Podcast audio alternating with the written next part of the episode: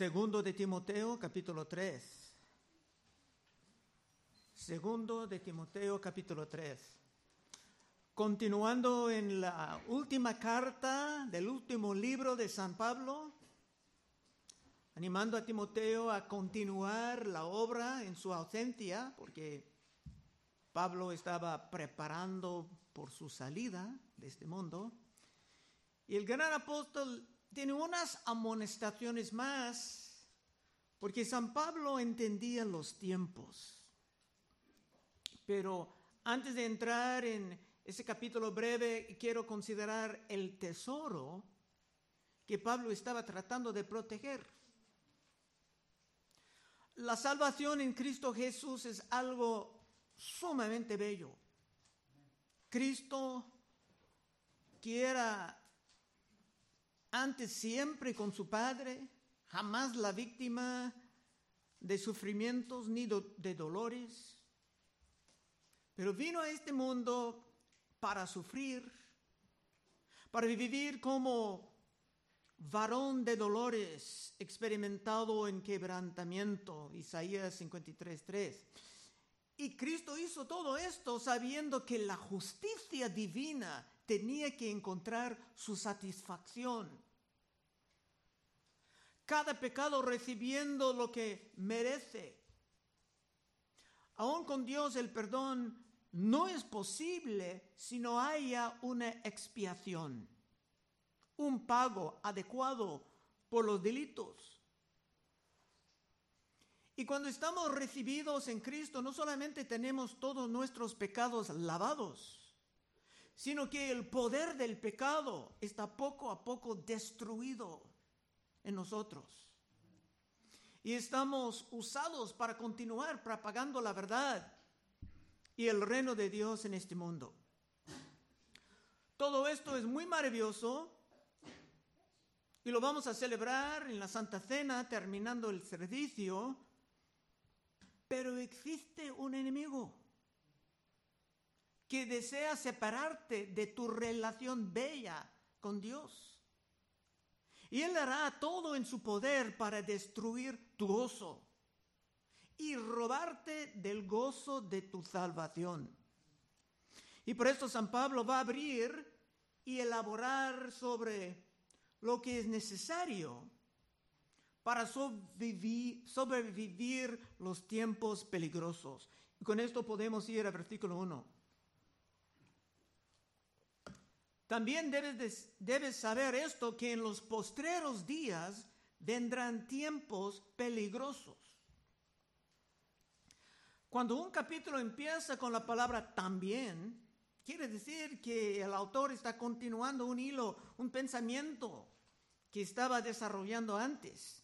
Así que en la última parte del capítulo 2, donde terminamos la última vez, dice, por en 2.24, porque el siervo del Señor no debe ser contencioso, sino amable para con todos, apto para enseñar, sufrido. Vimos esto en los hermanos ayer, evangelizando en la calle. Con mansedumbre corrige a los que se oponen, por si quizás Dios les conceda que se arrepientan para conocer la verdad y escapan del lazo del diablo, en que están cautivos a voluntad de Él. Y si ellos están cautivos en ese lazo, el diablo no va a dejarlos fácilmente. Es un trabajo, es una guerra con armas espirituales. Pero a esto estamos llamados. Y no es siempre fácil porque vienen tiempos Vienen temporadas cuando la maldad, la iniquidad es mucho más intensa. Por eso dice otra vez en versículo 1, también debes saber esto, que en los postreros días vendrán tiempos peligrosos. Antes que nada, tenemos que entender qué quiere decir aquí los postreros días. Muchos toman esto siempre como el tiempo inmediatamente antes del regreso de Cristo, pero esto no puede ser en el contexto de aquí. Ni en otros lugares, cuando las escrituras emplean esa expresión. Por ejemplo, en Hebreos 1.1, dice, Dios habiendo hablado muchas veces y de muchas maneras en otro tiempo a los padres por los profetas, en estos postreros días nos ha hablado por el Hijo, a quien constituyó heredero de todo y por quien asimismo hizo el universo. Aquí los postreros días eran los tiempos de Cristo. Y hay otro ejemplo en el libro de Hechos, en el día de Pentecostés, donde, donde los apóstoles estaban acusados de estar borrachos por hablar en muchas lenguas. Dice en Hechos 2.14, entonces Pedro poniéndose en pie con los once, alzó la voz y les habló diciendo, varones judíos y todos los que habitáis en Jerusalén, es esto os sea notorio y oíd mis palabras, porque estos no están ebrios, que quiere decir borrachos, como vosotros suponéis, puesto que es la hora tercera del día. Mas esto es lo dicho por el profeta Joel. Y en los postreros días, dice Dios, derramaré mi espíritu sobre toda carne, y vuestros hijos y vuestras hijas profetizarán, vuestros jóvenes verán visiones y vuestros ancianos soñarán sueños. Algunos tratan de decir que esto era como lo que profetizó Joel por los últimos días o los posteriores días, pero Pedro dice, eso es lo dicho por Joel. Así que en el día de Pentecostés estaban en los postreros días, tomando la expresión conforme al lenguaje bíblico. Y con esto podemos continuar. Versículo 1 otra vez. También debes saber que en los postreros días vendrán tiempos peligrosos, porque habrá hombres amadores de sí mismos, ávaros, vanagloriosos, soberbios, blasfemos, desobedientes a los padres, ingratos, impíos. Esa lista de problemas empieza con los que aman a sí mismos. Y esto es la raíz de muchos otros problemas. La Biblia no va a mandarte amar a ti mismo, sino que presume que ya estás amándote. Y a veces demasiadamente. Eso es el fundamento del egoísmo. Efesios 5:28, porque muchos hermanos no entienden esto. Así también los maridos deben amar a sus mujeres como a, a sus mismos cuerpos. El que ama a su mujer, a sí mismo ama, porque nadie aborreció jamás a su propia carne, sino que la sustenta y la cuida, como también Cristo a la iglesia. Dice que el hombre que está comiendo y durmiendo está amando a su cuerpo. Y hay otros modernos que vean tres mandamientos cuando Cristo solamente presentaba dos. Eso está en Mateo 22, 36. ¿Cuál es el gran mandamiento en la ley? Jesús le dijo, amarás al Señor tu Dios con todo tu corazón y con toda tu alma y con toda tu mente. Este es el primer y grande mandamiento y el segundo es semejante amarás a tu prójimo como a ti mismo. De esos dos mandamientos depende toda la ley de los profetas. Pero muchos ven aquí tres mandamientos. Para los modernos, entre los cuales hay mucho egoísmo, vean tres. Uno, el amor por Dios sobre todas las cosas. Dos, el amor por tu prójimo. Y el tercero, el amor para ti mismo. Pero no hay tres, es solamente dos. La palabra presume que ya estás amando a ti mismo y mucho. De otra manera, no estarías ni comiendo cada día ni tomando tiempo para dormir. En fin, amando a nosotros mismos normalmente no es una solución en las escrituras, sino que es la raíz de muchos problemas. Otra vez, versículo 2. Porque habrá hombres amadores de sí mismos, ¿y cómo expresan esto? ávaros, vanagloriosos, soberbios, blasfemos, desobedientes a los padres, ingratos, impíos, sin afecto natural. ¿A cada cuándo se puede ver en la noticia una mujer matando a sus hijos? Acabo de ver otra vez. Eso quiere decir que ella no tenía afecto natural y tal vez estaba pensando, pues si puedo matar el bebé antes de nacer, ¿por qué no después? Impíos, sin afecto natural, implacables, calumniadores, intemperantes, crueles, aborrecedores de lo bueno, traidores, impetuosos, infatuados, amadores de los delites más que de Dios, que tendrán apariencia de la piedad, pero negarán la eficacia de ella. A esto se evita. Viviendo como amadores de sí mismos durante los tiempos peligrosos es la raíz del problema. Y se esperan todas esas maldades en el mundo, afuera. Pero aquí Pablo estaba hablando de personas así contaminadas en las iglesias. Por eso dice que tendrán apariencia de piedad, pero negarán la eficacia de ella tienen una profesión de la fe cristiana, pero mirando a sus vidas es evidente que no tienen la posesión del Espíritu Santo. Y su profesión puede ser falsa si viven así todo el tiempo. Claro, cualquier hermano puede caer en el pecado y levantarse arrepentido, pero si es el estilo de tu vida, tienes que preguntar si tu profesión de la fe realmente es auténtica. Porque dice en 1 de Corintios 6, 9, ¿no sabéis que los injustos no heredarán el reino de Dios?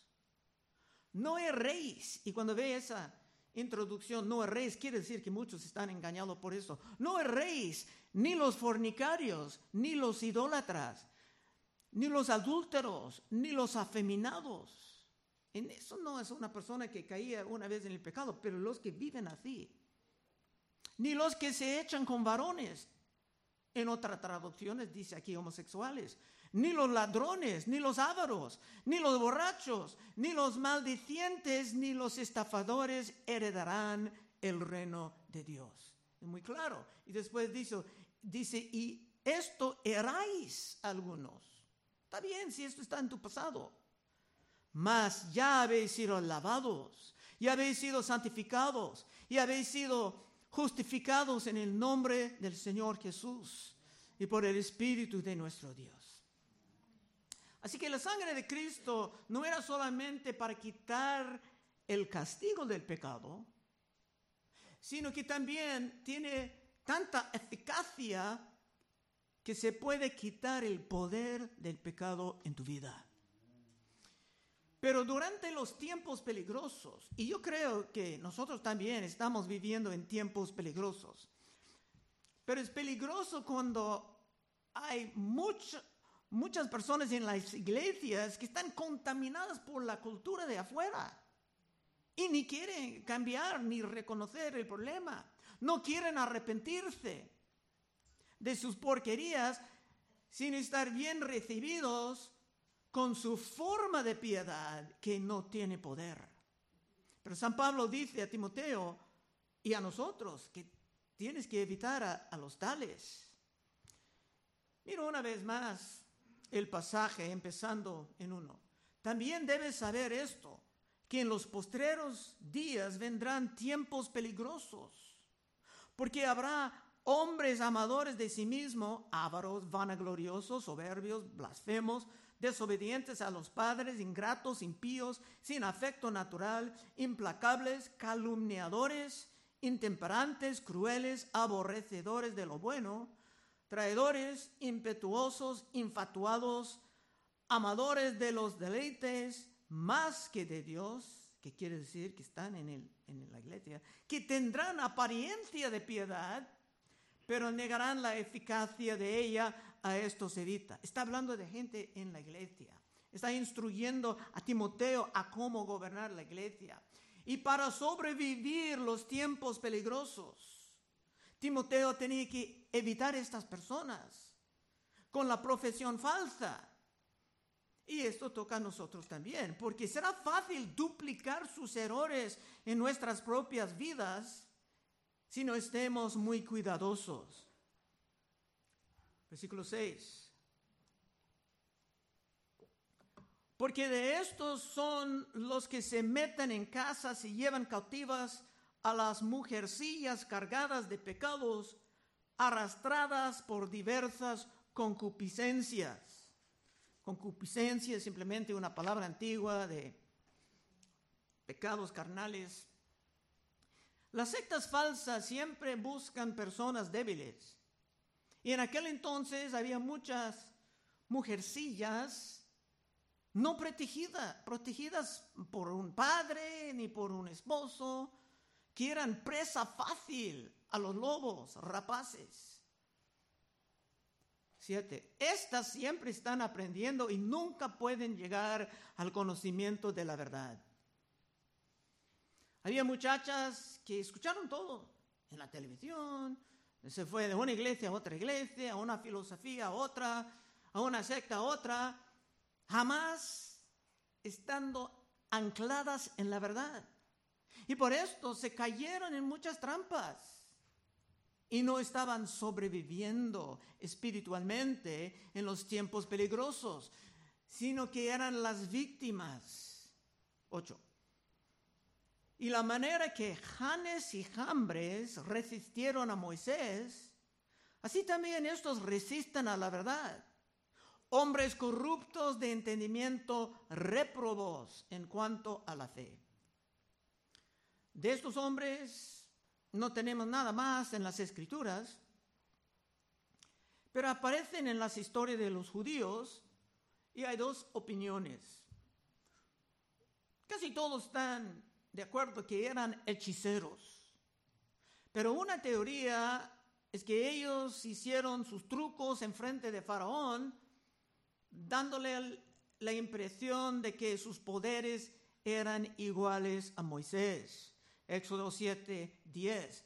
Vinieron pues Moisés y Aarón a Faraón e hicieron como Jehová lo había mandado. Y echó Aarón su vara delante de Faraón y de sus siervos y se hizo culebra. Entonces llamó también Faraón sabios y hechiceros e hicieron también lo mismo los hechiceros de Egipto con sus encantamientos, pues echó cada uno su vara, las cuales se volvieron culebras, mas la vara de Aarón devoró las varas de ellos. Era claro que el poder de los hechiceros de Egipto no era igual al poder operando en Moisés y Aarón. Y con todas las plagas que vinieron después, era evidente que estos hombres no pudieron resistir más el poder de Moisés. Otra teoría es que esos dos hombres salieron de Egipto con Moisés, fingiendo que tenían una fe, una forma de piedad sin poder del mismo, y que de ellos vino el concepto de levantar el versero de oro. En cualquier caso, estos eran revelados como insensatos, como dice en versículo 9, mas no irán más adelante, porque su insensatez será manifiesta a todos, como, como también lo fue la de aquellos. ¿Cuál es el punto? Es que durante los tiempos peligrosos, muchos van a enfrentar a los hermanos y nos van a causar problemas desafíos. Pero tenemos que estar firmes, pacientes y en tiempo será claro a todos que ellos han sido puros, insensatos, perdedores. Pero para los débiles de la fe, para los ignorantes, los no preparados, es posible que algunos ni van a sobrevivir los tiempos peligrosos. Por esto tenemos tantas amonestaciones. Por eso es esencial estar firmes en la palabra. Versículo 10.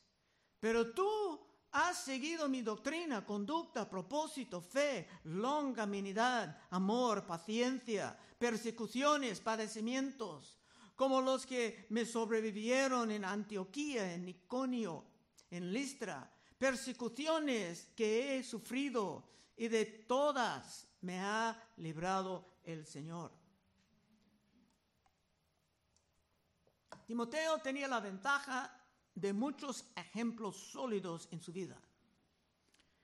Primeramente, como hemos visto, era su madre Eunice y su abuela Loida, y después el apóstol Pablo, que no, normalmente tenía a su lado el médico Lucas, Timoteo pudo observar a su madre, su abuela, como hermanas fieles, constantes en la fe, a lo, mejor sirviendo con constancia y no solamente viniendo a la iglesia de vez en cuando.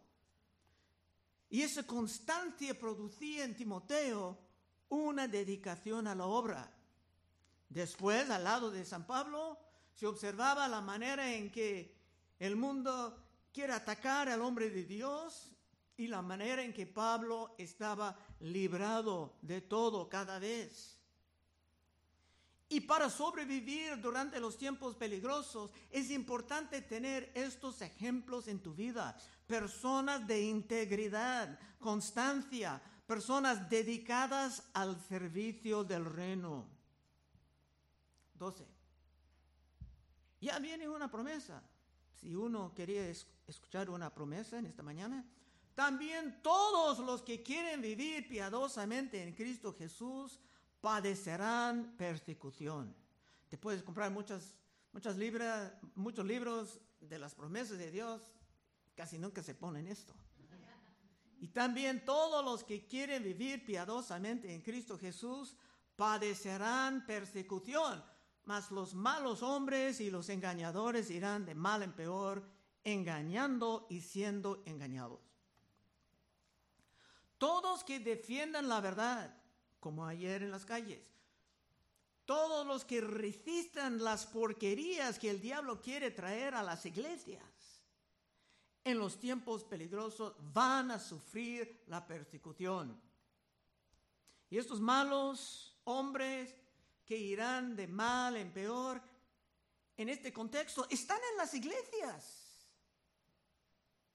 Y ahora, en nuestros tiempos, andan atacando a las escrituras, dudando, por ejemplo, de lo que pasó en Génesis sobre la creación, o mandando que se aceptan la homosexualidad como normal para los cristianos y que un homosexual ni tiene que arrepentirse, puede meterse como cristiano, no arrepentido.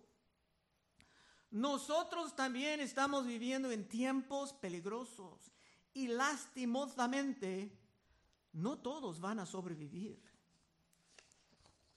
14. Pero persiste, tú en lo que has aprendido y te persuadiste sabiendo de quién has aprendido y que desde la niñez has sabido las sagradas escrituras, las cuales te pueden hacer sabio para salvación por la fe que es en Cristo Jesús. Que dice, ¿Hay alguna relación entre la palabra de Dios y la salvación? Qué gran bendición es para un niño crecer en la palabra, como los niños en, en este momento, atrás, aprendiendo la palabra de Dios. Qué gran bendición es para un niño tener padres que vienen a la iglesia, no a cada cuando, sino que están constantes en su participación, en su crecimiento. Es un ejemplo poderoso. Todo esto está enfatizado porque es por medio de las escrituras que podemos alcanzar la salvación eterna. Uno puede estar pensando, ¿acaso no estamos salvados por la fe? Sí, es verdad, estamos justificados por la fe, pero ¿la fe en qué? ¿Y de dónde viene esa fe salvadora? Dice en Romanos 10, 17, así que la fe es por el oír y el oír por la palabra de Dios. Si no estemos avanzando en la palabra, ¿cómo podemos esperar sobrevivir espiritualmente los tiempos peligrosos? 16. Estamos llegando al fin. Toda la escritura es inspirada por Dios y útil para enseñar, para redarguir, para corregir, para instruir en justicia, a fin de que el hombre de Dios sea perfecto, enteramente preparado para toda buena obra. Puede ser hombre de Dios en el liderazgo de la iglesia, pero puede ser hombre de Dios en el liderazgo de su familia. Pablo dijo a los ancianos de Éfeso que se ha comunicado enseñado todo el consejo de Dios. ¿Qué es todo el consejo de Dios? Hechos 20, 25. Y ahora he aquí, yo sé que ninguno de todos vosotros entre quienes he pasado predicando el reino de Dios verá más mi rostro. Estaba despidiéndose. Por tanto, yo os protesto en el día de hoy que estoy limpio de la sangre de todos porque no he rehuido anunciaros todo el consejo de Dios. Todo el consejo de Dios incluye el testamento antiguo. De hecho, cuando Pablo escribía esa carta de Timoteo, ni tenían el Nuevo Testamento. No estaba formada. Pero es vital aprender, enseñar, avanzar en la palabra. Si realmente queremos sobrevivir los tiempos peligrosos, porque realmente son peligrosos. Y el diablo viene con muchos engaños útiles. Cuando Cristo fue tentado en el desierto, ¿qué dijo al diablo? Mateo 4.1. Entonces Jesús fue llevado por el Espíritu al desierto para ser tentado por el diablo y después de haber ayunado 40 días y 40 noches, tuvo hambre. Y vino el tentador y le dijo, si eres el Hijo de Dios, di que estas piedras se conviertan en pan. Él respondió y dijo, escrito está, no solo de pan vivirá el hombre, sino de toda palabra que sale de la boca de Dios. Cristo como ser humano, porque era ser humano, también Dios al mismo tiempo, pero como ser humano ha aprendido la palabra y tenía estas herramientas, estas armas para responder. Para los que van a sobrevivir, la palabra debe de ser cada vez más preciosa para ti y para tu familia. La alabanza es muy importante, especialmente cuando llegas a la iglesia, pero no es todo.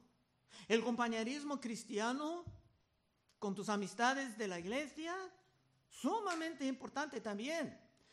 Pero no son razón de tirar tu Biblia a un lado, siempre muy ocupado en otras cosas, para avanzar un poquito más en tu entendimiento de la palabra. Última parte, otra vez 16. Toda la escritura es inspirado por Dios, está incluyendo a Job, a libros que tal vez ni has escuchado, Sofonías Toda la escritura es inspirada por Dios y útil para enseñar, para redarguir, para corregir, para instruir en justicia, a fin de que el hombre de Dios sea perfecto, enteramente preparado para toda buena obra. Los que andan preparados o hasta enteramente preparados, estudiando toda la Biblia, son los que van a sobrevivir y hasta prosperar durante los tiempos peligrosos.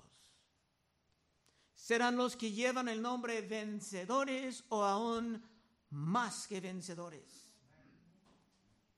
Ahora, preparando por la Santa Cena. Cristo explicaba en una parte en Juan 6:25, vamos a cerrar con esto, dice, y hallando al otro lado del mar le dijeron, Rabí, ¿cuándo llegaste acá? Respondió Jesús y le dijo, de cierto, de cierto os digo que me buscáis, no porque habéis visto las señales, sino porque comiste el pan y os saciaste. Estaban buscando cosas materiales. Ahora Cristo dijo, trabajad no por la comida que, parece, sino por la comida que a vida eterna permanece. No estaba diciendo que nunca debes de ir al mercado de, comprar comida, pero estaba diciendo, hay algo más importante. Trabajad no por la comida que parece, sino por la comida que a vida eterna permanece, la cual el Hijo del Hombre os dará, porque a este señaló Dios el Padre. Cristo estaba señalado, sellado por el Padre, por lo que iba a hacer de tu parte. Había personas que seguían a Cristo solamente por lo que ellos pudieran sacar de Él. Pero Cristo dijo que había algo más importante, comida que a vida eterna permanece y la Santa Cena es un símbolo de esto. Y es para los que confían en la verdad de la palabra de Cristo y se, hace, se han decidido seguirlo, cuesta lo que cuesta, y si tú eres en esta categoría, entonces la Santa Cena es para ti. Vamos a orar. Oh Padre, te damos gracias que tu Espíritu está moviendo no solamente aquí, sino en, muchos, en muchas iglesias alrededor de este país, en muchas iglesias alrededor del mundo. Muchos han orado, ayunado por años y ahora parece que tú estás moviendo. Ayúdanos, Señor, a honrar tu palabra a honrar tu nombre y no vivir tomando tu nombre en vano. Pedimos en el santo nombre de Cristo Jesús. Amén.